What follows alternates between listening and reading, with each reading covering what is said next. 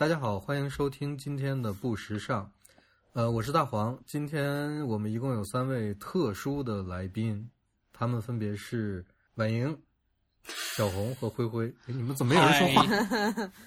好，今天为什么请？为什么为什么有四个人呢？是因为我们今天聊的话题是跟购物和消费有关。嗯，呃，主要哎，今天正好哎，正好我们录音这天已经快要到双十二了，还有两天对吧？嗯，对，啊，是的，然后我们今天主要想聊的事情呢，就是双十一。嗯那刚过去的双十一，大家都怎么过的？灰灰先说吧。我又买了一次厕纸，然后我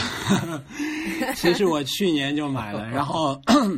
因为他发短信提醒我，然后之前可以付定金什么的，然后我就买了一次，然后我猜我去年的已经用完了，但是当我收到了之后呢，我发现竟然去年的还没有用完。所以你你是一年买一次厕纸，然后考虑的情况是这厕纸要用一年。是啊，它十一包，然后然后就是就是我一年没有用完，我也挺惊讶的。我之前以为应该早就用完了。现在很多短信它提前双十一会提醒你，它现在还有付定金的这种买法。对，但这种事情我只是听说过。听说过没见过两万五千里。我节约了四十块钱，然后 双十一之前你们是不是都收到了各种各样的短信？天简直不得了，手机就没有停过。对啊，嗯，可能我是唯一没有收到过的，但我因为情况特殊嘛，我也我也收不到国内的短信。奇怪的是，我也没有收到嗯天猫的短信，而我是一个在天猫上一个非常活跃的消费者，哎，奇怪，对吧？很奇哎，怪的。这是为什么呢？我收到短信都是我的那个呃，就是电购专用小号收到的，大号还真没收到啥。嗯，可能跟你买的东西有关系吧，小红，你是不是那些店不太不太爱发短信的那些店？你买个法拉利，他应该不会来年再给你发短信让你再买一辆。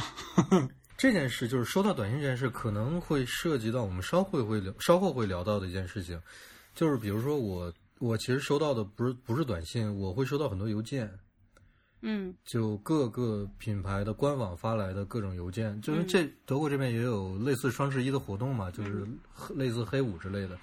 嗯、他们就会给你发各种打折的广告啊、邮件什么的，但是都是官网发过来的。这个里面有个界限是你你会收到这些邮件，是因为你在官网勾选了你接受订阅。对，或者是曾经我买东西的时候，就顺便选了一个收收收通讯之类的这种东西。对，但是我们收到这些短信不是我们自愿的，只是因为我们买东西的时候留过一个号码，但是我们并没有说愿意接受这些短信。对，其实你点了退订，有时候也没有用，因为他会换个号码给你发过来，是吧？对，而且短信的语言都非常，之前都是亲啊什么的，然后后面就越来越滥情了，什么主人啊，什么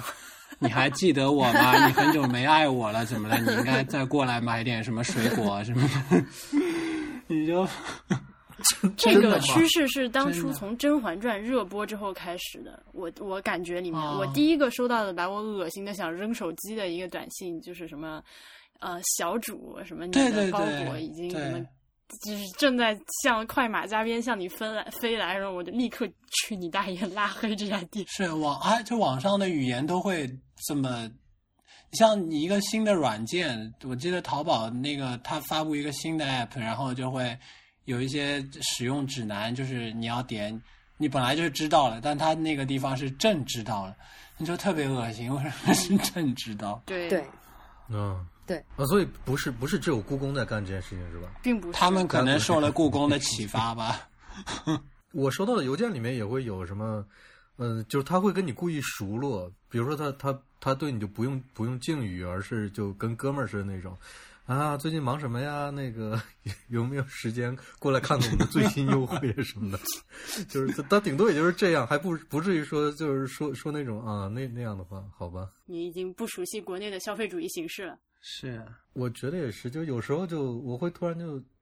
就就被吓到，哎，怎么是这种口风或者这种口气在在说一件事情？嗯，反正咱们四个里，我耳闻买的最多的东西的应该是婉莹吧。哎呀，我这鼓起勇气来上这期节目啊，感觉自己就 是这 不过你你是特殊情况嘛？跟大家说一说对对对，特殊情况是是这样是这样，因为我不是呃那个最近在装修新家嘛，嗯，所以嗯就双十一大概花了有三万块钱，呃，买的都是，哦，但是我觉得我是情有可原，因为我买的都是就是生活必需品，就大件儿是吧？大件儿，对，就是什么冰箱啊，嗯什么洗衣机、洗碗机，呃，热水器这种东西，就你我住进一个新家里面不得不有的这种东西。所以，嗯而且从这个嗯角度上说，我觉得我现在已经在给自己找借口开脱了，但我我 我觉得我自己没有做错。就是确实是省了钱的 确实省了钱是吗？嗯大概省了多少钱？嗯，基本上，呃，我其实通过我的观察，这些东西确实在双十一之前刻意刻意涨价了，哦因为我大概从 啊，真的是吧？，对它真的，我大概从半年前开始，就是把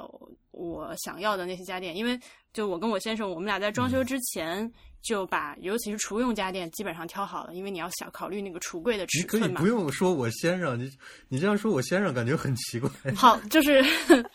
波比，我跟波比就已经把那个厨用家电挑好了，因为你要打柜子那个尺寸一一开始要预留好的嘛，嗯，所以其实我是很早就开始存在我的购物车里面。然后等到双十一之前，我准备开始要买的时候，发现哎哎这些东西你们都 就偷偷的涨价了。哎，你能不能说一个哎具体的，然后说个具体涨价的价格？呃，OK，比如说，比如说冰箱好了，呃，这个冰箱我双十一是三千零九十九买的一个西门子的三开门冰箱，嗯、它我在那个三开门冰箱，就是就是竖一、啊等一下一竖条中间有个小门的上中下是吧对对对，上中下上中下，就就是上中下。我刚才也想的也是我以为左中右我也以为横横着开的的那个三扇。感谢大家对我的那个信任，对我这个社会地位不清醒的认识。好，那就是那个我呃，我我我只是在想，你你们家你们家什么地方能放进那么大？那个卖雪糕的用的，嗯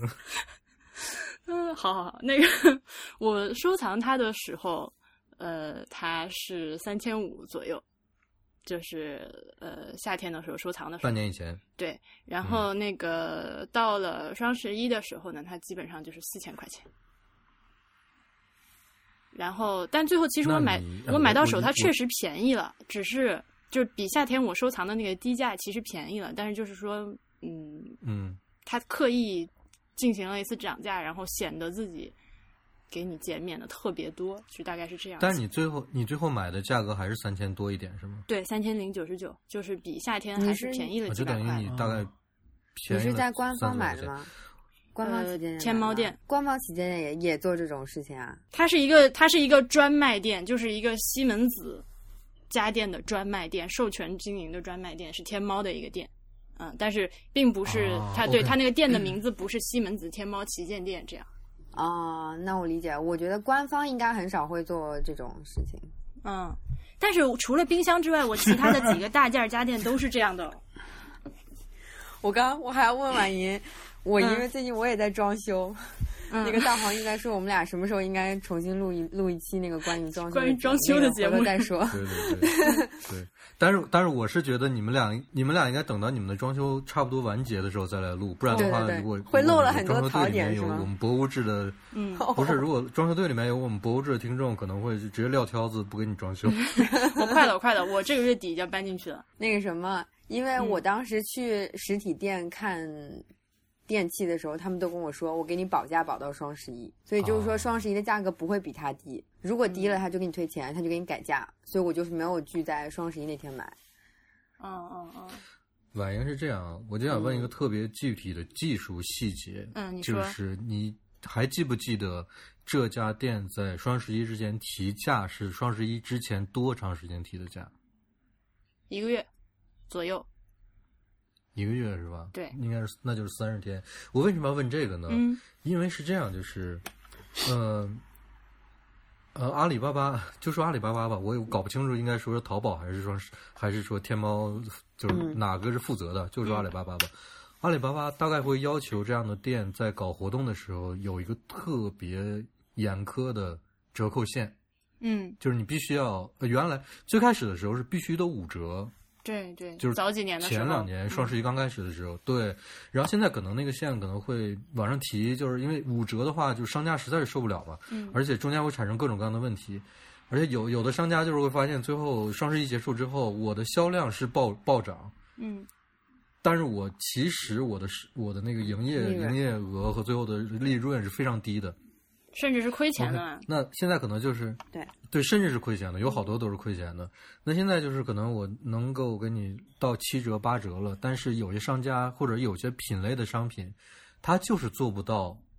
在这么低的价格下还有利润，嗯，所以他就会在在一提前多长时间就把价格提上去，到双十一的时候再把价格折一下。嗯他为什么要提前三十天或者一个固定的时间呢？是因为首先你的商品有的时候是你可以，就是我我不太清楚具体的，就是天猫店里面是怎么样啊？就是、嗯就如果你是一个比较普通的店的话，你什么商品参加双十一不是你来选的，啊，是阿里巴巴那边来选的，所以就是你，当然天猫店可能有点不一样，但是反正就是说，他给你强制这个，而且必须得是你这个价格要稳定一段时间打折嗯才可以，嗯而不能是双十一前一天我改一下价格再打折。嗯所以他会提前一个一个一个时间段，比如一个月、两个月或者三个月，嗯，他就把某一些商品的价格调上去了。就这些商品就是准备来所谓叫备战双十一的商品。那他们挑选的时候是挑的你店里的所谓的爆款，就是什么好卖挑什么。这个我我具体的就不太清楚了我不知道他们是通过程序还是人来挑选的。这个你你说的是淘宝的情况对吗？对啊，我说因为天猫天猫它是就是你本身能不能进入双十一会场，也要看你本身这个生意的体量，不是所有的店都可以进的。嗯进去了之后，然后你的嗯商品是要自己去报名的，报名的时候也也会对你设一些要求。那接下来就小红说一下呗。就是为什么我这次的特殊存在，就是因为这次双十一我有一个特殊的经历，呃，嗯因为某种原因，我的双十一的呃零点是在一家那个淘宝代运营的公司度过的，所以我目睹了。呃，淘宝运营的这些人是，就是做生意的这些人是怎么去呃度过双十一的？我我我把小红的话再翻译一下，啊，嗯就是我们我们看到双十一的时候，就会看到那种有一面就像那种什么呃大屏幕，战争指挥总部，对战争指挥部 或者什么那个火箭发射基地，嗯就是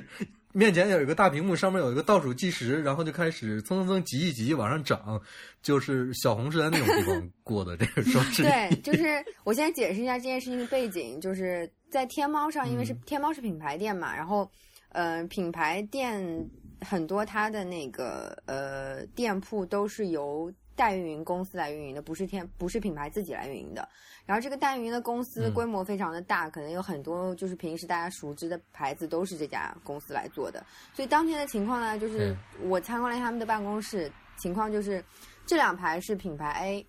的员工，这两排是品牌 B 的员工，这两排是品牌 C 的员工。然后这些员工是包含哪些人呢？就是这个店的店长，然后和店员，然后可能还有客服，这样的。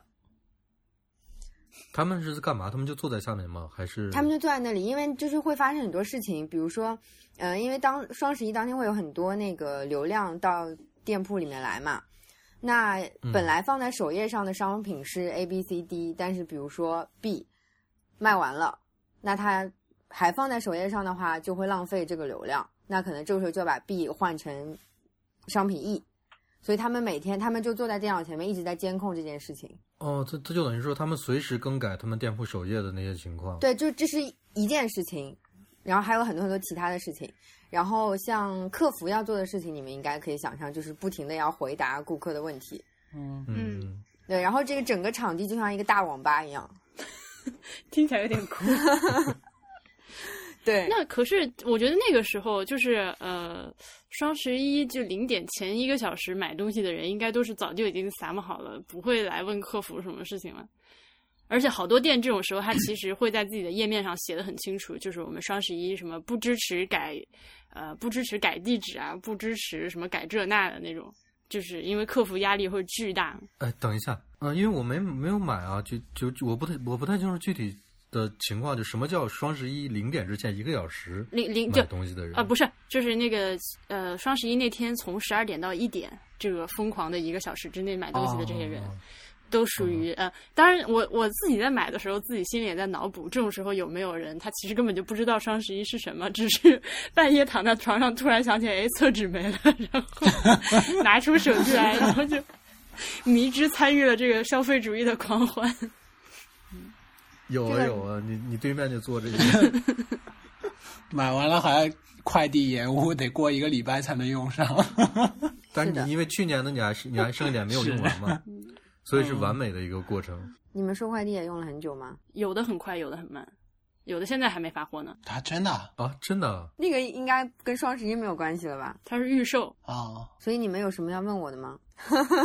哎，我我以为你接下来就会连珠炮似的吐槽。哎，那那那个场面是非常安静的，还是很很吵闹，像股票交易所那样的？就像股票交易所那样的，非常的吵闹。啊对啊，而且比如说，嗯呃，那天的情况是，不仅是这个运营的公司的人在工作，品牌方因为要见证这个奇迹的一刻，也会待在那里。嗯 见证而且一方面一方面是为了见证这奇迹的一刻，然后另外一方面要就是他们要陪伴这些就是辛苦在工作的人嘛，因为他们晚上是肯定是没有办法睡觉的。嗯所以说品牌方一般嗯都会去助力的，都会站都都会待在那里。然后比如说他呃一个品牌方他给你一个会议室，然后那个会议室里面就有一个那个大屏幕，大屏幕就是刚才大黄说的，它上面有一个猫头，然后猫头上面就是不停的在跳数字，就是你这个店铺的销量。，OK，就是销售额对，然后呢，下面有个地图，这个地图上面就是从不同地方在购买你这个店铺东西的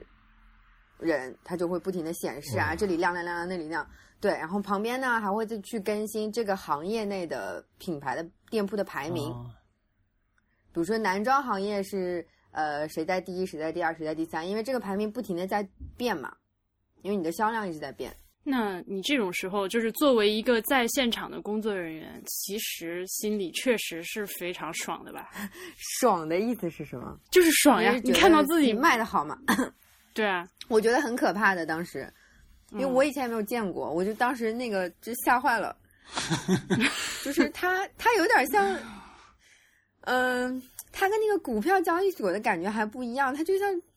大家都疯了似的，就你说起来那个感觉好像有点像传销，但它淘宝这件事情又不是传销，就觉得嗯。品牌都被阿里巴巴洗脑了，嗯，因为我我是这么理解的。啊，你像股票交易所，它是它就是一个波动，而且是基于一个背后的一个整个的，就是一个一个一个一个世界在运营的。但是天猫这个就是就只是在涨，就它没有波动，你对，你就永远是你的钱一直在涨，你的销量一直在涨，所以现场应该大家都是一种。哎，我觉得你说那个被洗脑的状态形容的很形象了，我我有点想象不到，我之前有点想象不到，竟然说现场有那么多品牌、那么多公司的人也在看着自己的那个小屏幕，看对，着自己的就是大小老板都会待在那里的，只要就是跟比如说电商有关系的，甚至跟电商没有关系的，然后就比较在意这件事情，可能也会待在那里，很可怕那个那个状态，而且大家都很就是都很焦虑那个状态，因为嗯、呃这个是可能年底最大的一波销售了。那你今嗯年的指标有没有达到，可能就取决于最后这一波销售，所以所有人都是很焦虑的。嗯，然后还会到处贴那个海报，嗯、海报上面就是就是品牌 A，然后今年的那个销售目标是多少多少，然后品牌 B 那里也会贴一个今年的销售目标是多少多少，互相之间大家都在看，但这个东西是不能发出去的，因为如果发出去了之后没有达到目标就很丢人，但互相都在窥探嘛，嗯，原来是这样，那跟我想象的完全不一样。因为我以为你们就是坐在那儿，就是爽到开香槟的 那种感觉。没有没有，大家都很焦虑，而且它就是、哦就是我刚刚说，比如说首页上的商品，嗯，是不是能承接这些流量，这是一件事情。还有比如说，嗯大家觉得有一些广告投放出去，然后效果不是特别好，然后就这个时候你要不要换换什么 之类的，就是大家是不停的在处理这些问题的。嗯，而且还有比如说，嗯，品牌方的公司的 IT 肯定也会待在那里，因为防止你们这个整个崩掉物流仓储啊，就是这个系统会崩掉啊什么的，所有人都是很紧张焦虑的。就是到那个点之前，你可能已经加班了很久很久了。这是我想问的，那就是嗯确实是有一个点，就是大家都知道，OK，我的销售额达到这么多之后，我们就可以松一口气了的那样。对对对对，嗯，但是，一般目标定的会比你预估的高一点的。你不到最后一刻，你是没有办法松那口气了，并且是，嗯、一般来说，嗯、销量冲的最快的几个时间段啊，一个是刚开始的时候那一两个小时，刚开始那一个小时是上升最快的，因为大家都加好购物车就等着买呢。嗯，还有一波就是最后的了，所以很可能最后一个小时，甚至最后半个小时、最后十分钟都会进来很多很多的人，嗯，那基本上你是没有办法松这口气的。最后就是十二号的时候，就是十一号的晚上，十一点钟是吗？啊，这个群体购物的行为就怎么怎么发展成了现在这个样子？就是，呃，嗯，在内部的那个整个的结构是这样运作的，外面外部还有什么晚会啊之类的这种东西。对对对，就是天猫，它为了双十一这件事，就事情，它做了很多的呃营销活动啊，营销产品，而且有一个很，我刚刚说就是品牌被天猫洗脑了，这个感觉就是，因为他是拉着你所有的品牌一起来做这件事情的，然后就变成品牌跟品牌手拉手一起去面对天猫。就你能理解我说的这种，就是这个感觉，怎怎么样手拉手？就大家是嗯，就感觉大家还在互相帮，就大家明明在互相竞争，但是因为一起在面对天猫的压力，然后又嗯对天猫有所需要，所以就是互相之间还要互相帮助。就整个事情真的那个那个气氛真的很很微妙，就是竞品跟竞品之间还要互相帮助。嗯，你知道我脑中想的是什么？就是我我我我我立刻就想到那个《狮子王》里面，就大草原上所有的动物都手拉着手聚集到那块岩石之下，然后就在那儿。马云爸爸，快帮我们多卖点吧！嗯，就是一种很微妙的关系，这个可能你们从外部不一定能看到。那双十一前后这两个月是不是销售就特别差？比如十月份什么的，十二月。十二月还有双十二吗？我觉得，我觉得是的吧，就是反正至少12月还有我双十月份嗯一直到十一月初，我没有什么快递哈哈哈你就等于是都等着双十一买呢。等于说，嗯，对，大家是就把钱留到那个时候，等到双十一的时候买。对啊，那都能买到东西吗？也不是吧啊，？我厕纸买到了，没有问题。我觉得这个取决于你，你你这个问题其实是这样，就是你只要想买，嗯，基本上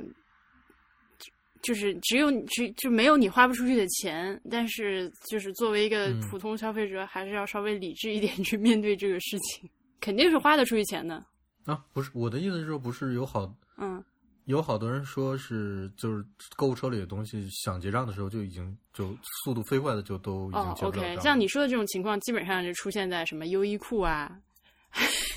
有呃，哦，我我感觉里面就是被立刻就一秒钟秒光的，就是历年来就是优衣库，其他的东西，哪怕是那种特别难抢的电子产品，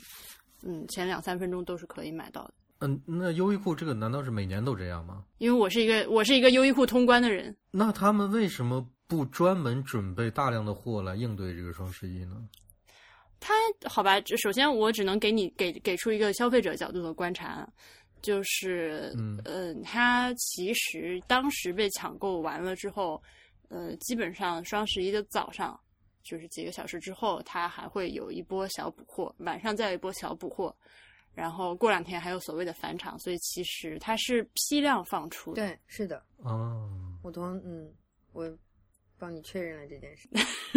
我觉得这个是挺鸡贼的一个做法，就是，嗯、就是因为因为优衣库优衣库就是我每年到那个时候，就是袜子、内裤什么之类的，什么秋衣秋裤之类的，嗯嗯今年该买了，然后就趁着这个半价或者嗯六折的时候就囤一波。然后他如果没有的话呢，我就只能说服自己，他下一波补货我就别买，因为为什么？他下一波补货之后，你需要再凑够两百才能免运费，所以你就会不自主的又去买更多的东西。这当然这是我自己的一个嗯揣测，我不确定他们的这个策略是不是这样。反正就是你反正要再买一波嘛，那就再那就再多买一点好了。就是今天反正今天花钱已经花到麻木了，就那那也就是说你，你在双十一开始那一刻没有买到的优衣库的东西，最后你还是不，我就不买了不，我就不买了。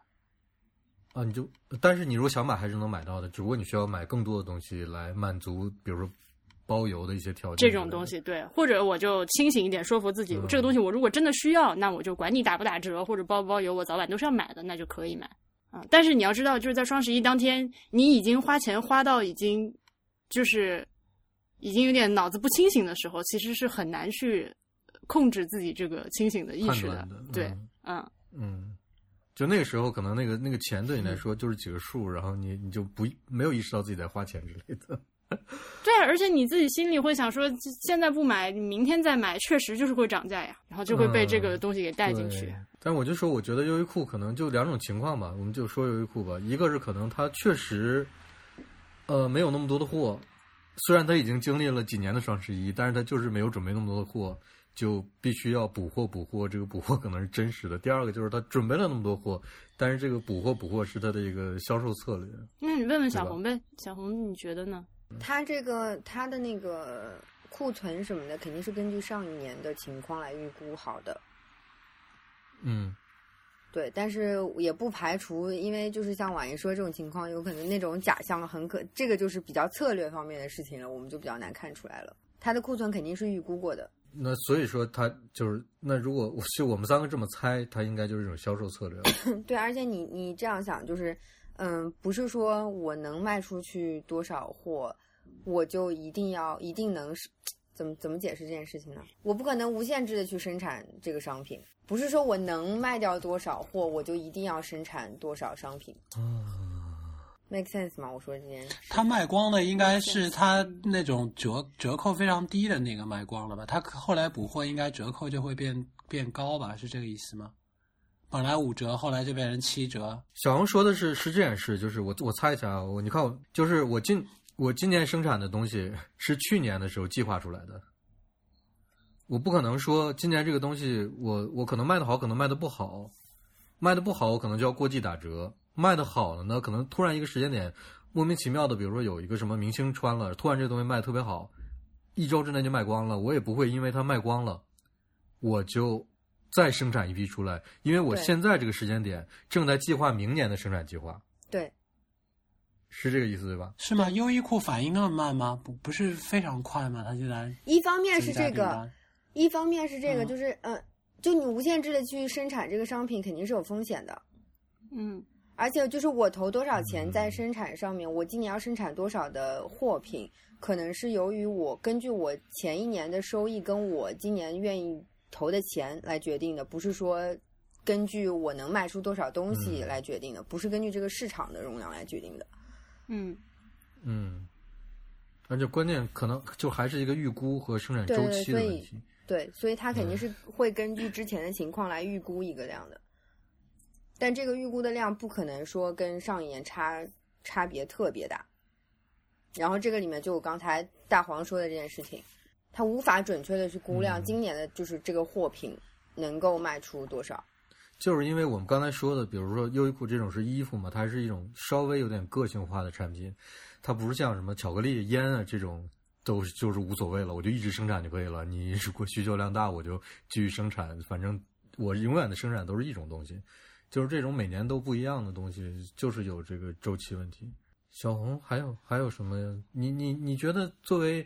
那你就作为你的这这一方跟阿里巴巴之间的沟通，你觉得是融洽的吗？在整个这个双十一的准备和操作期间，不融洽，我又不太敢说不融洽，就是事实是不融洽，但是我也不敢，我也不敢说不融洽，所以，对我我给你们解释一下这个不融洽，因为我，想我就是我我想把这个事儿，我想把这个事儿引到阿里巴巴对各种各个品牌的绑架身上，我还是想说一下这种事情。嗯，就是呢，因为阿里巴巴给各个品牌带来了这么多的流量，所以说各个品牌就很依赖这个平台嘛。嗯那就是阿里巴巴它本来是一个乙方，但它就变成了一个嗯像甲方一样的乙方。你们嗯理解我说的这件事吗？嗯我明白你意思，就是就是他因为有流量嘛，然后你们对他的依赖很强，对，非常强。所以他其实把把自己就放在一个觉得你们都需要我的这么一个位置，是吗？对，然后呢，阿里巴巴对接每个品牌的人叫小二嘛，就是开淘宝店应该也知道会对接小二。小二对于品牌来说就是非常非常非常非常重要的，因为小二会为你去争取更多的资源啦，争取更好的流量啦，就是为你争取更好的权益啦。所以小二就是是被各个品牌要捧上天的这个一个角色。嗯，这个就是平时品牌跟阿里巴巴沟通的这个窗口。嗯，那沟通的这个工具呢，是有一个 app 叫钉钉。我不知道你们就是不不从事这方面工作的人有没有这样一个就聊天软件，就它跟微信差不多嘛，它叫钉钉。对，这个是阿里巴巴自己的一个聊天软件。嗯，所有就在阿里巴巴这个生态圈内，就所有的工作内容都必须通过这个钉钉。嗯。嗯，然后他们每一次要做一个活动的时候，他就把各个品牌的人全部拉到一个钉钉群里。各个品牌的人，各个品牌的人。你说我做这个活动，我我做这个活动涉及了五十个品牌，他就把五十个品牌的连接人、联联系人全部都拉到一个群里。然后每天就是负责这个活动的小二就会在里面说，今天有什么什么事情你们要交，你们要填这个表，然后什么东西你们要跟我沟通什么的，就他所有的就是 announcement 都是。全部在这个群里面沟通，然后各个品牌都可以就是在这个群群里面问他问题。这个就是我刚刚给你们解释的，就是各个品牌之间明明是竞争关系，但是其实都是互相扶持着，就是互相透明的去公开的。我现在对你，我现在一边听你说，对我一边就皱着一个特别丑的。鬼脸，而这种感觉就就感觉我走进了那种大学宿舍，呃，不是，我走进大学澡堂，就是那种你知道吗？大家都光着身子在洗澡，也没有隔间的那种澡堂的感觉。对啊，就当然有的事情你是可以私下跟小二沟通的嘛，但是平时说一些就是通用的事情的时候，大家都是在群里面沟通的。太可怕了，反正拉群聊工作就是一个我非常讨厌的事情。对，然后你每次可能去阿里巴巴参加一个什么会议，然后第一件事情就是扫。就是扫二维码进入这一次会议的这个群，然后各个嗯，不管是品牌方也好，还有一些就是我们所谓的就是 MCN 机构是做淘内这些内容的这种机构，就是我们平时做 marketing 不是有 social agency 嘛，然后他会去帮你做这些外部的社交媒体的内容，嗯嗯，运营啊什么的，然后专门也有一些公司去做淘内这个范围内的这些事情。嗯，淘内就是淘宝内部是吧？对对对，就是就是阿里巴巴生态圈，我把它称为阿里巴巴 生态圈。对，然后专门有这些公司去，就是有这些 A 信息就去做阿里巴巴生态圈内的内容嘛。然后比如说品牌方啦，然后这些 agency 啦，然后甚至那些 KOL 啦，我们叫淘宝达人啦什么的，都会可能比如说去参加同一个会议。然后这些人呢，全部都进入这个群里面之之后，互相之间还可以。沟通啦，做生意啦，各种各样的，你就可以互相加。他说：“你好，品牌方你好，我是什么什么什么 KOL，希望以后可以有机会合作。”然后这个就，然后互相那个品牌之间还会讨论说：“哎，你们用的是哪家 agency 啊，什么什么的，就是这样的。”倒吸一口凉气，有一种就是有个人把全国的对，有一种全国博物馆都已经拉成一个群，然后我就三号加到这个群里面，然后我就去跟人家博物馆那个博博物馆，你好，我是那个博物志什么播客 KOL，以后我们想有机会合作啊，好恶心。对不起，对，就是他阿，但是阿里巴巴觉得他他为这些，就不管是品牌方啊也好，agency 也好，还是这些独立的 KOL 也好，他觉得就他为这些人去创造了一个很好的平台，然后让大家可以更好的交流。但是这个这个形式是很很恐怖的，嗯，就是在我把你们全部扔到一个屋子里面，然后你们自己去社交吧。所以其实也有好的方面，但是也有不好的方面。我现在是汗毛直竖的感觉。我我也差不多，我就我就像是那个猫，看到了一个什么样的东西。我今天 是有点整个背都弓起来，所有的毛都立起来了，这种感觉。我今天是有点提心吊胆的来录这个节目的，因为我不知道这些事情就是不是大家都知道的，然后也是不是应该被这样说。但但是因为这件事情，我觉得只要从事相关行业的人，应该都是知道的。它不，它不是一个秘密，或者是对对，嗯，只是就是你又没有没有签过什么说，呃，这个东西是 需要保密的过程。因为它太我对，我觉得太普遍了，这个现象已经不是什么说一定要被保护出来、保护起来不能聊出来的。对，我觉得通过你聊的这个整个过程和它的运作形式，他们也没有把这个当做一个说是多么多么严肃。对对对，这是一个很公开的、很公开的会议，但只是不是就是 open to public，只是你必须是从业者嘛，你必须是比如说我刚刚说这三者中的一者，嗯、扫码然后进去，大家一起开会，开会就听一些人去做 presentation，做完了之后呢，然后现在好了，说请大家根据行业，因为比如说男装行业啦、运动就运动行业啦，或者是。呃，美妆行业啦，然后不同行业的需求不一样嘛，然后他可能会说，就根据不同的行业，你们各自去小会议室，然后就变成行业跟行业内的各个品牌啊什么，这就这些人去单独开这个会，然后可能会有人就出来介绍自己，介绍完了就说，啊，我是群里的那个叫什么名字，你们如果有人感兴趣可以加我，就这样的。哎，那哎那那小红，那那你那个品牌方对阿里巴巴是什么态度呢？是？觉得这种情况很可怕，被他抓住了软肋，还是觉得他给你带来了很多流量，然后你又不用自己搭网站，省了很多事，很开心呢？我觉得这个要看不同的品牌了。就是当然，它是给品牌确实带来了很多流量，但是呃，你想，因为就是整个公司里面有不同的部门嘛，嗯，对于销售来说，他当然很喜欢，因为就是帮助他就创更好的成绩嘛。那比如说，对这个营销部门来说，他可能就不是，就，嗯，就比较难说。有的人可能比较喜欢他的方面是，呃，他确实给他带来了很多流量，对吧？就是，然后呢，还有一方面是因为他被要挟去做很多事情，所以他可能也很痛苦。那你在想，比如说官做官网的那个人，可能就不太喜欢，嗯，天猫，就是各个部门的那个状态是不一样的。但从生意的角度来说，肯定公司是很喜欢的。公司不会担心被他被他抓住了一个流量入口，以后万一他漫天要价或者怎么样，会担心啊。公司也会想要把流量就是保留在自己的官网上，但是现在做官网实在是太难了，因为阿里巴巴的存在。嗯，对你说这个，我就我就想说这件事了，就是为什么我们在国内的时候，基本上我但我我不知道啊，就是。具体的那个统计数据是怎么样？但我感觉好像没有什么人会去官网买东西，是吗？很少很少。但你但你想，其实本身你去官网买东西就是很复杂。你你进入呃淘宝 APP 之后，你只需要登录一次，甚至你不需要登录嘛，然后你就可以购买所有的东西，然后在一个端口跟客服聊天啊，什么各种。去处理那些退换货的事情啊，做各种各样的事情。但是如果你在官网买东西，你每次都需要登录，然后用不同的方式去跟客服沟通，处理各种各样的问题。我我我觉得有一点非常就是就是那个大家的购物习惯，我我我们是怎么养成的，我们再说啊。但是有一点我是觉得中在中国非常特别的，就是买东西我为什么一定要跟客服沟通？就是 我为什么要一定要一定要跟你聊聊？就。就你不就是在官网买东西，看好了你就付款结账，收到不满意就退回去就完事儿了吗？你你跟客服有什么好聊的？是的呀，是的呀，我是同意你的。你我觉得我们在座几个人都是同意你。但是我我起码知道，就很大很大的一大部分的人是我必须要聊聊，说，哎，你这个东西怎么怎么样，怎么怎么样，然后是不是怎么什么什么什么，然后我我用合不合适，然后说完了这些，我再去确定去买，就是。我为什么需要需要这可能一开始的时候养成的习惯吧。一开始因为那个网上购物保障没有那么多，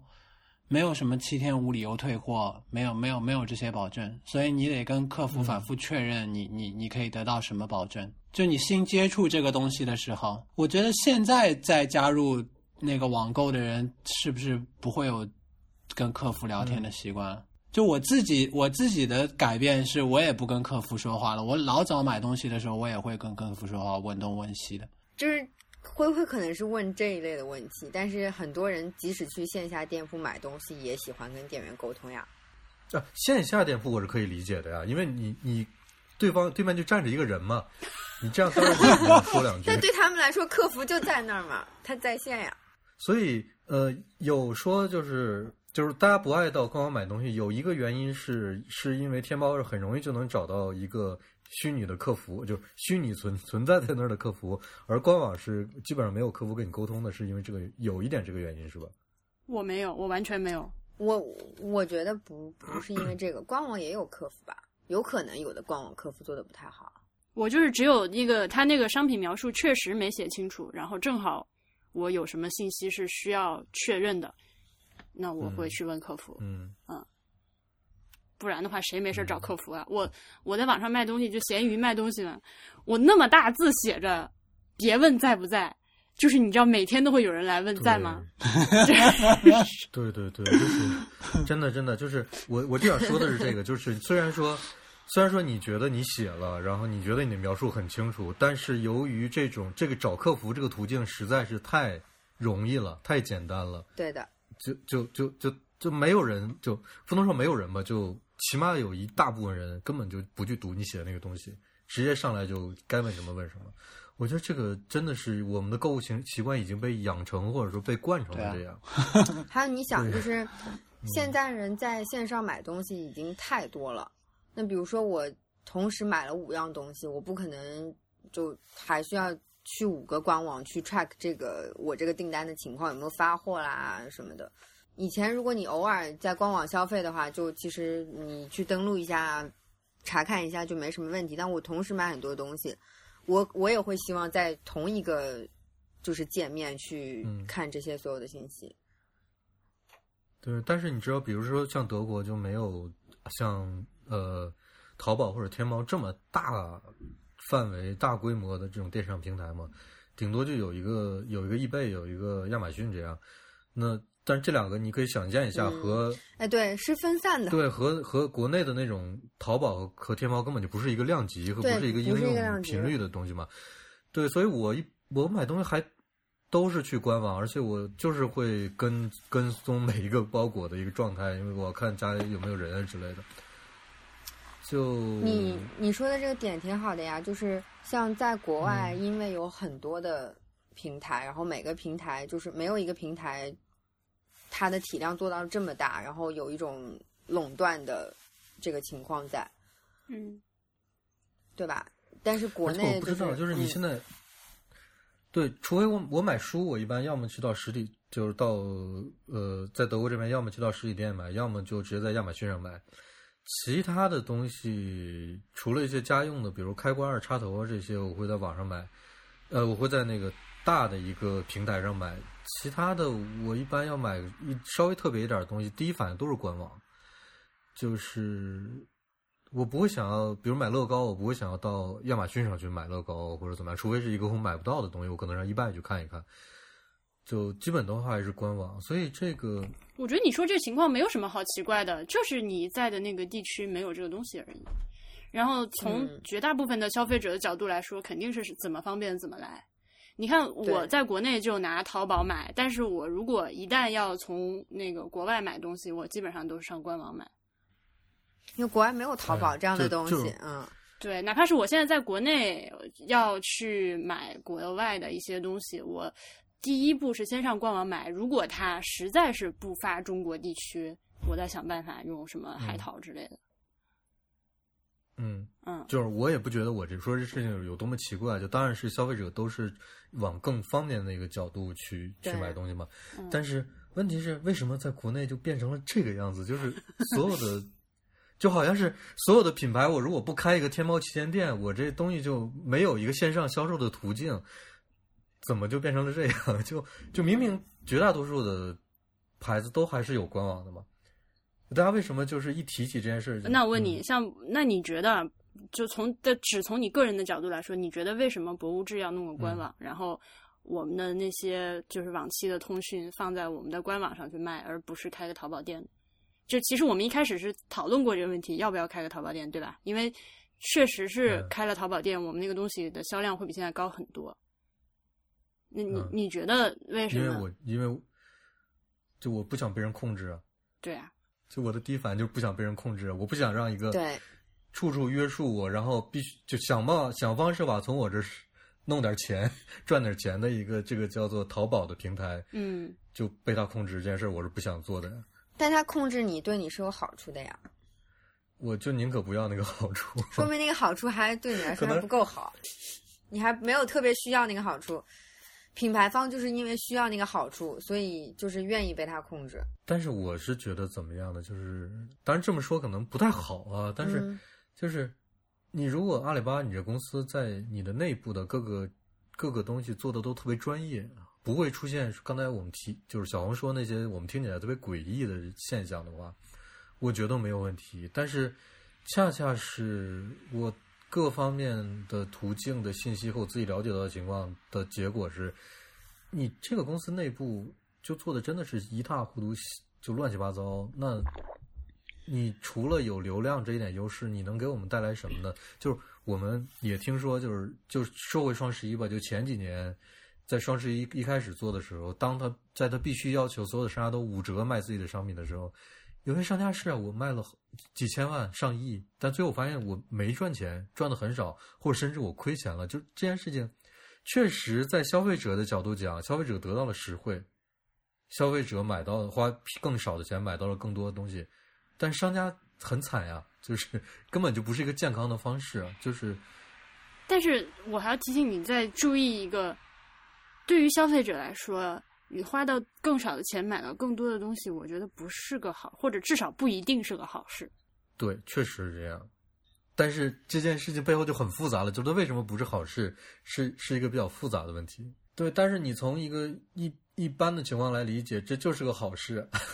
是，嗯，是，但是是这样，我觉得对吧？我花了我花了更少钱买到更多东西，就是一件好事。OK OK，那我终于可以说消费主义这件事情了。就是我们生活在一嗯显然是一个消费主义的社会，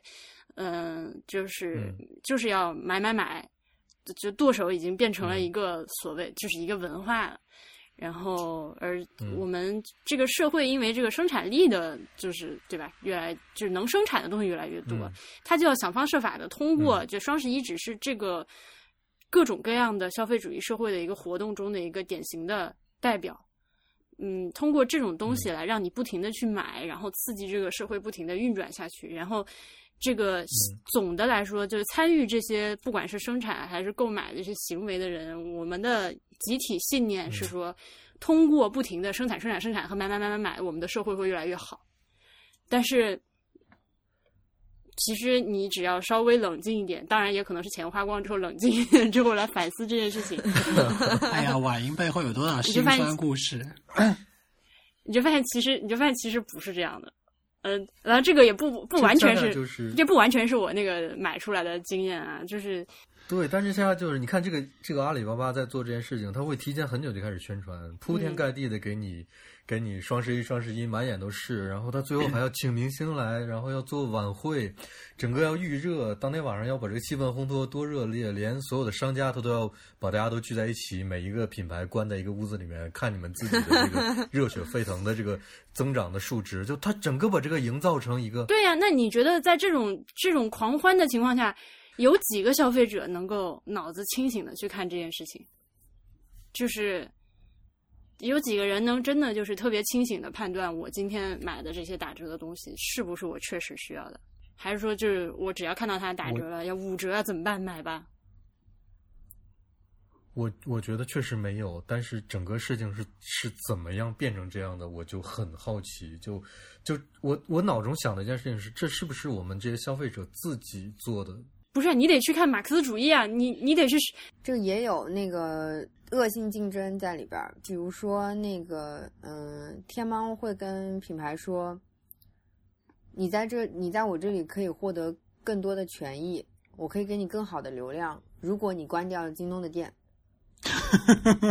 好，或者如果你不继续在亚马逊卖，对，就是如果你关掉其他平台的店，或者你干脆把官网关了就更好，你只在我们这儿一家一家线上销售渠道。这个就哎，我觉得这个嗯他不是在控制，这像包养他，你你不再交其他男 no 朋 no，友，这绝对是控制，灰灰这绝对是控制。你知道，我我觉得我们适应了被他，他会一开始会给你很多利益嘛，就是双十一，我记得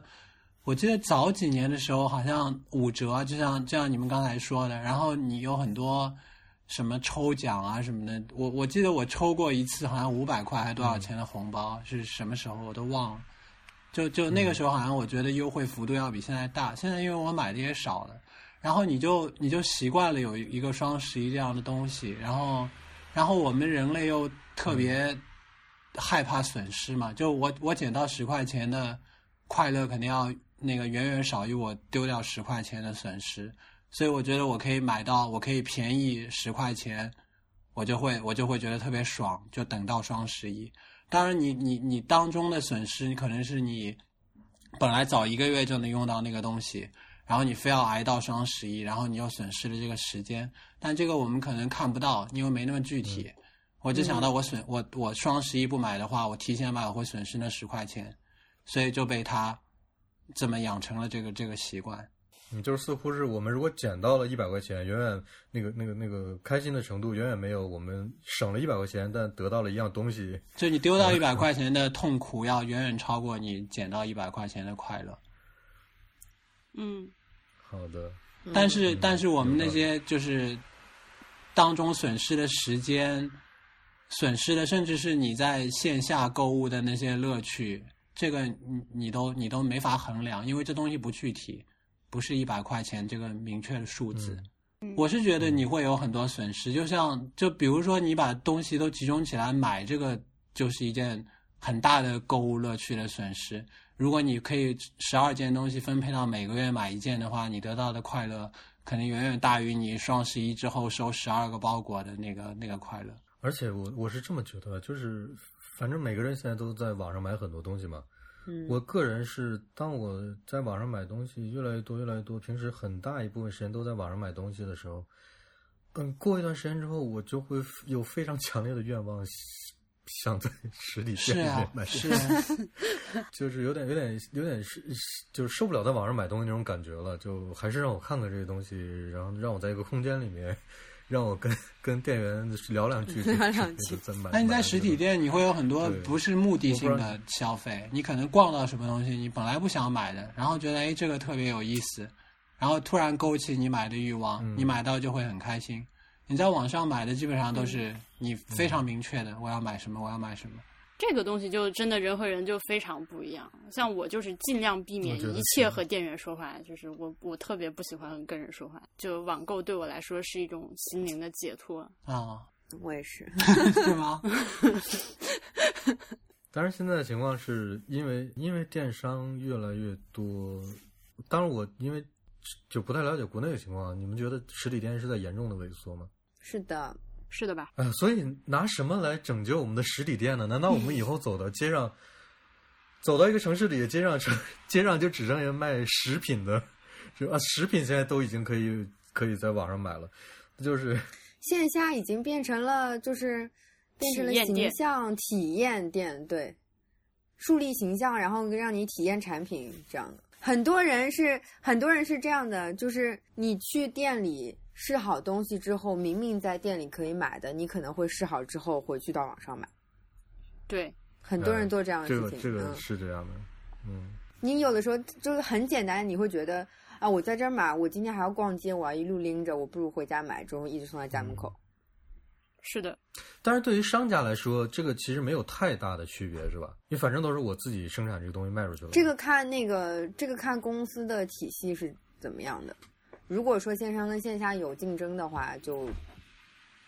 有问题。如果说它是上线上线下全部打通的话，然后这个应该是未来的一个方向。如果线上线下全部打通的话，就没有问题了。打通之后，就会线上线下互相辅助。比如说你在线上买的东西，你可以在线下任何一个店铺去退换啊。嗯，像优衣库那样是吧？对对对对对。好吧，我我好说，想说好几次都没有把我那句话说出来。我是说，难道以后我们走到一个城市的公共空间里，这个城市的公共空间就所有的商业都没有了，就就只剩下博物馆吗？那怎么可能？不可能！不会，那不可能，那不可能。呃，但是就是数量是在减少啊。我我目目之所及的情况是这样。我不觉得，我觉得就是各个大大小小的城市，哪怕你觉得这个城市的商场已经够多了，还是一天到晚有新商场开起来。然后，那每个商场里面都充满了店，然后给我的感觉很多，就而且其实你现在的一个商场就不像以前那样进去，它是全部是卖东西的，有很多是服务服务类的店铺，然后还有就是吃东西的店铺，对吧？它是这些在一起的。然后那个刚刚小红说的那种线下就那个形象店和体体验店，这个感觉越来越强烈了。你在线上窝在家里买东西，但是你可能也需要去商场娱乐消遣放松，就是这个这个场所还是需要的。嗯那我觉得可能这个涉这个涉及到就是就是欧洲在走下坡路，又来了，我国在走上坡路这个过程。对对对，因为因为就是就是不一样嘛，就是走上走下坡路的时候就会萧条萧条萧条，再加上电商的冲击，嗯实体店就会开的越来越少。但是你要是走上坡路的话，就就还是会越感觉是越来越越来越繁荣昌盛那种感觉。对。我觉得是这样的，是有这个影响的。对而且我刚不是说我是那种嗯特别讨厌和店员说话的人嘛，因为就是他会给我有压力嗯嘛，就好像我在吃饭，他站着我看着我的那种难受感。但是现在嗯我最近这段时间觉得，就是越来越多的店铺其实店员都在变好，他就是跟你打个招呼，完了就不管了。你有什么问题，你去问他，他绝对不会过来催你说要不要买这个，要不要买那个。然后像这种店，一般都是属于那种所谓体验型的。也有很多就是店铺在做一件事情，帮助解决我们的问题，就是它会有一个你可以自助操作的机器放在店铺里。日本吃拉啊，面一样一方面也。是为了缓解他们店员的流量，就店员的压力。嗯，这这个大家可以去听上一期的不时长，就是我跟 HP 吐槽那个 被店员缠着之类的这种事情。然后反倒是在这种店越来越多了之后，我发现我的那个线下的那个意外消费会增多，因为它有一些你有一些店其实就是。因为我是那种特别计划型的，就是我想好了我要一个什么，然后我就去网上找，然后比一比，然后挑一个最好的。但是他把店里弄得越来越舒服了之后，你有时候逛着逛着吧，就是你就觉得，哎呀，这个店怎么这么 nice，这个感觉怎么那么舒服？然后他这个东西确实又挺好的，然后你就会买一点小东西，嗯还真的会这样。对，我觉得这特别重要。实体店就是你会买一些你经验之外的东西，就跟你逛书店一样。如果你在网上买书，你只你只买你喜欢看的书，那你逛书店的时候，你可能会翻到一些你经验之外的好书。嗯，哎，但是你们不会在网上就是浏览吗？会啊，书吗？就是就逛网店是吗？还是还就是是各浏览购物，对，因为在店里你会乱逛，会买多余的东西，但是在网上也会啊。我我不太就逛起来不不太舒还是你们，只会去搜索，就基本上就直奔直奔主题去。完了。对，尤其淘宝这种店没法逛，官网可能能逛，对淘宝因为太多了。因为这个，对啊，因为比如说淘宝，它会根据你的这些数据，会推送给你他觉得你想看的东西。我有趣的是，那个我妈经常推她什么中老年那种裙子给我，让我帮她买，所以我收到的猜你喜欢都是那种东西。心疼灰灰。大黄，这个又说到我们那天说的关于数据的事儿，你你还要讲吗？啊，千人千面，千人千面，你们你们觉得他们那个千人千面推送的真的是靠谱的吗？千人千面就是是什么呀？反正他现在有推出这么个东西，千人千面就是每个人打开那个淘宝 app 之后看到的东西不一样，它是根据你以往的购买记录，哦哦哦然后你的浏览习惯去推送给你，他觉得你想要你可能会购买的东西。嗯，然后比如说它下面会出现一个什么猜你喜欢之类的那个，都是根据这个数据来。嗯，现在已经就是做的非常非常好了。它不仅是在猜你喜欢那一栏里面，你整个里面所有的图标啊什么的可能都不一样。嗯对，这这这个我觉得现在已经不稀奇了，很正常。嗯，嗯，所以它正常到你都没有意识到它是。我意识到，当然意识到了呀。但是这个就是，这就不光是电商的一家的问题了。这一开始其实是从社交网络开始的，从什么嗯 Facebook，、对还有什么什么 Instagram 这种东西他们开始的。然后就是一个算法的，它就是根据你的浏览记录，还它然后它通过所谓的哦，此处要说出一些特别恶心的词，就是什么大数据啊 之类的，然后筛选出 你还没，你幸亏你没有说人工智能。我幸亏没有说人工智能，对啊，就是让用户画像啊，然后这种恶心的词汇一个接一个的往外蹦，然后他就是那个对啊，然后就给你推送他觉得你会喜欢的东西，嗯但是你你知道，我现在觉得非常可怕的一点在哪儿呢？就是我们要仔细想想，阿里巴巴阿里巴巴究竟是一个什么公司？它不是一个有产品的公司，它的产品就是怎么把一一一些流量推到另外一些人的身上。就是它现在已经大到了这么一个程度，就就就基本上可以理解成为所有的主要的主流的消费类品牌，只要是有线上销售的，我如果不在天猫开一个旗舰店，我基本上就很难有特别大的销量。那同时，他又在消费者这边每天就不停的揣测你究竟需要什么，什么样对你方便，就是他他等于是绑架品牌的同时。不断的讨好消费者，让他这个盘子做得越来越大。嗯，我就觉得，就这里面有特别多、特别多的危险和隐患在里面。对。就对于你的你的这个品牌来说，有一天如果他突然说，给你一些僵尸流量，就是让你的销量，让你在看到自己的流量仍然在增长的情况下，但是销售额越来越下降，他这个时候就告诉你说，就是给你你必须得买我们这个产品。对，对你必须得给我们这些这些，就是你必须得为这些营销付费，不然的话，你这个东西就流量就上不来，呃，销售额就上不来。我推荐你这样，推荐你这样，就它里面可以做各种各样暗箱操作。但现在就是这样的呀，只是以不同的形式表现出来。你现在说的是所有所谓平台的都存在的问题。对啊，推荐大家使用泛用型播客客户端订阅收听我们的节目，不管是不物质还是 不时尚，就是是，但是我我，但是我觉得一方面就是这个平台确实是我们每个人自己在用啊，就是是没有办法的一件事情。我觉得你可以对抗它。是不是？我是可以对抗它，我的没有办法指的是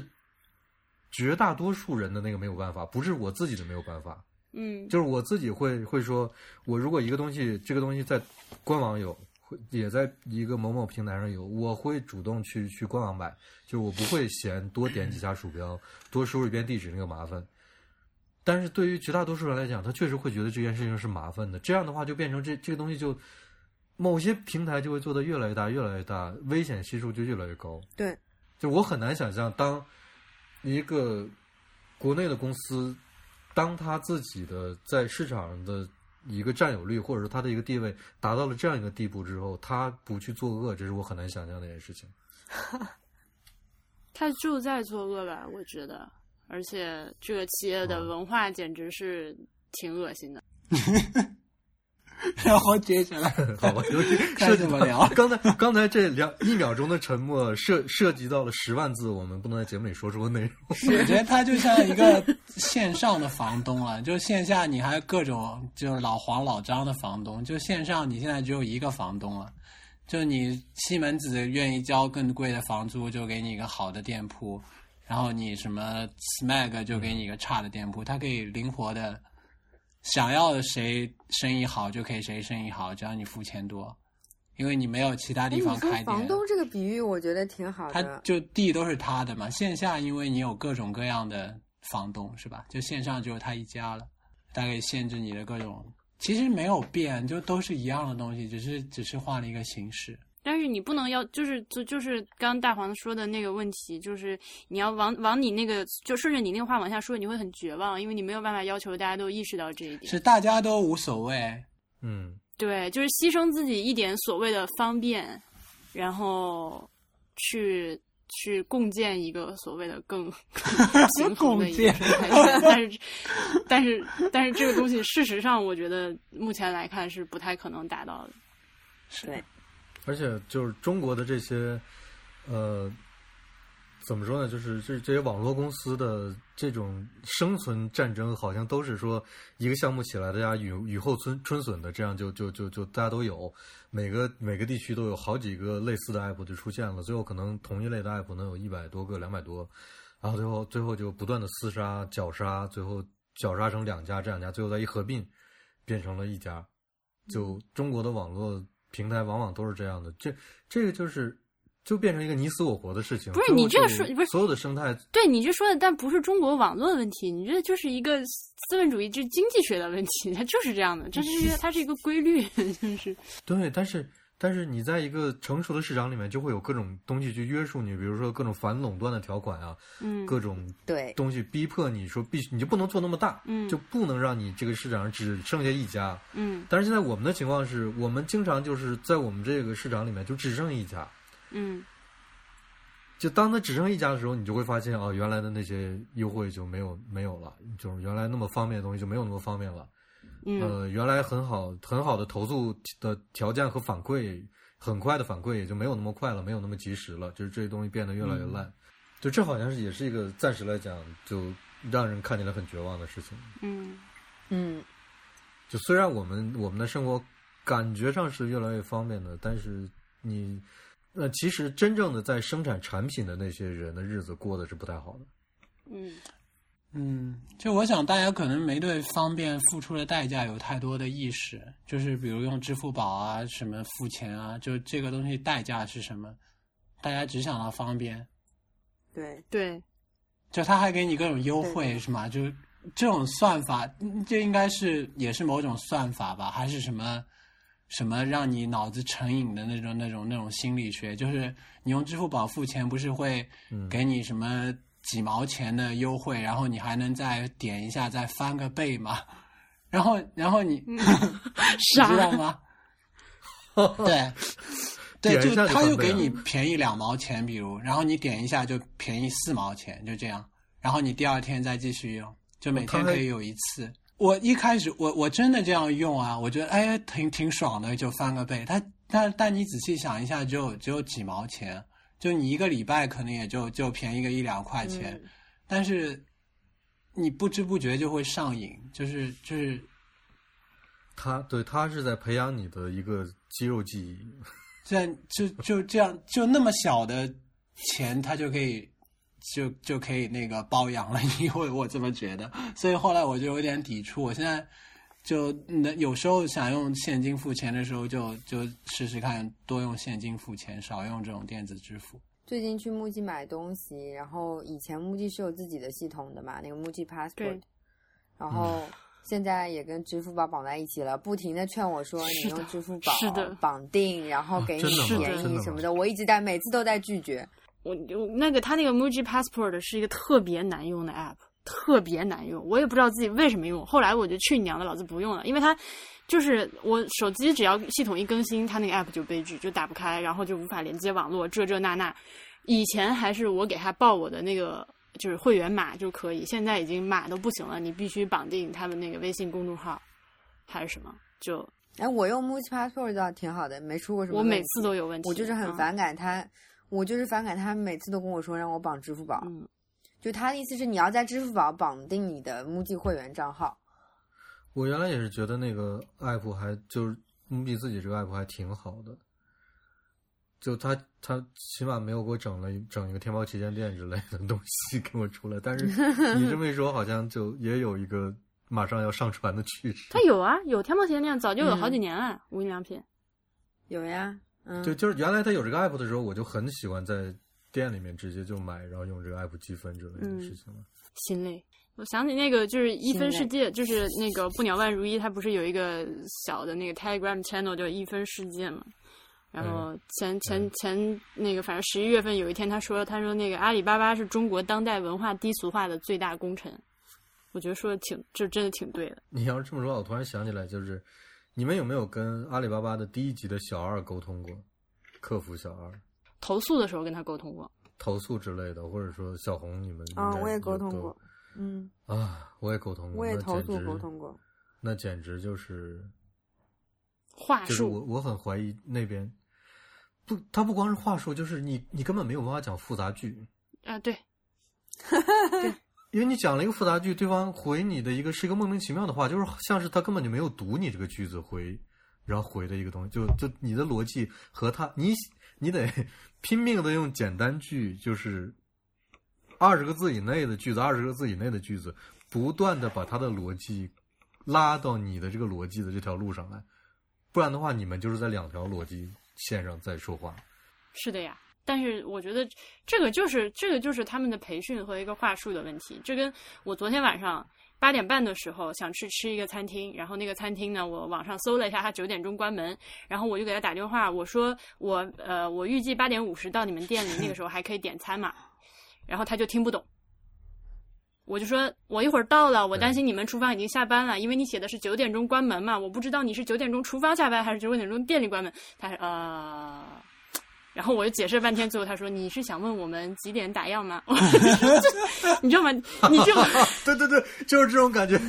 你你必须你必须找到一个就是他要的那个问题。对你必须得找到他他的那个回答，他他那个回答准备来应付的那个问题问出来，嗯，他才能够回答到那个点上。就是他为为了一些答案准备了问题，你必须得问出那些问题。真的，我此生有 Siri 就够了。你们这些人，我 就是他为了一些问题准备了答案，你必须得问出那些正确的问题。对，不然的话你就得不到答案。对，你要靠猜的。我觉得这和我们博物志没有在微信上开公众号的原因是一是也都是一样的。对，我们我们就没有没有内容更新了，就是啊，总觉得就是在一个另外的平台上做这件事情，我我个人就觉得不行，不可靠，就总觉得可能不知道什么时候就会出问题。它确实是是确实是不可靠的呀。我现在其实，嗯，我我最近被发现了，我偷偷有在某一个那个播客平台上更新博物志，作为一个嗯反正我从来也不去宣传，但你实在是嗯不想用那个，或者是不方便用的话，你可以去那上面听。但我最近嗯决定把那个也删掉，但是我还就是需要活络活络筋骨，那个舒展一下，然后哪一天去把它删了，就。嗯，他们那个平台呢，就是就播客平台也是，嗯，就是你如果在我这个上面 exclusive，在我这播客平台上上的话，我会给你更好的流量，我会在首页给你推荐。你如果流量达到了多少，你如果跟我签约作为我们的签约主播的话，你每期流量达到多少多少，你还能有钱拿之类的，都是这样。嗯，都是这样的。而且我觉得，就不光是这方面的控制，还有就是表达上的，对啊就是啊审美上的东西，我们也要也要拿在自己的手里。就我我不会说，在一个有那么一个形模模板的形式给你，然后你必须得以只是以这些方式呈现。嗯就这些这些都是控制的一部分。我觉得，就不光是说它你能不能上啊，那给你多少流量啊，给你多少推荐啊，这些，我觉得不光是这些，就整整个的东西。你要保护每一种每一种存在的价值，是这么说吧？嗯就是如果都都在同一个语语境下，我觉得是不行的。嗯，哎呀，但是没办法，消费社会，我们就这种东西就是就是就只能任它发展，不知道最后会怎么我我觉得你可以就是在自己保持清醒的头脑。当然，我作为一个花钱最多的人，我好像没有立场说这个话，但是就是 就是你要在自己保持一个就是相对清醒的头脑的前提之下，尽量的去影响别人嘛。嗯，嗯，嗯，哎呀，没有想到我我们们今天最后还能被我还说出能聊出这么一句，这么一个对总结性的话。嗯，嗯，好的，好的这里吧，录了一个半小时了。到这里了是的。。嗯，我停了。啊，要先说个再见再停啊。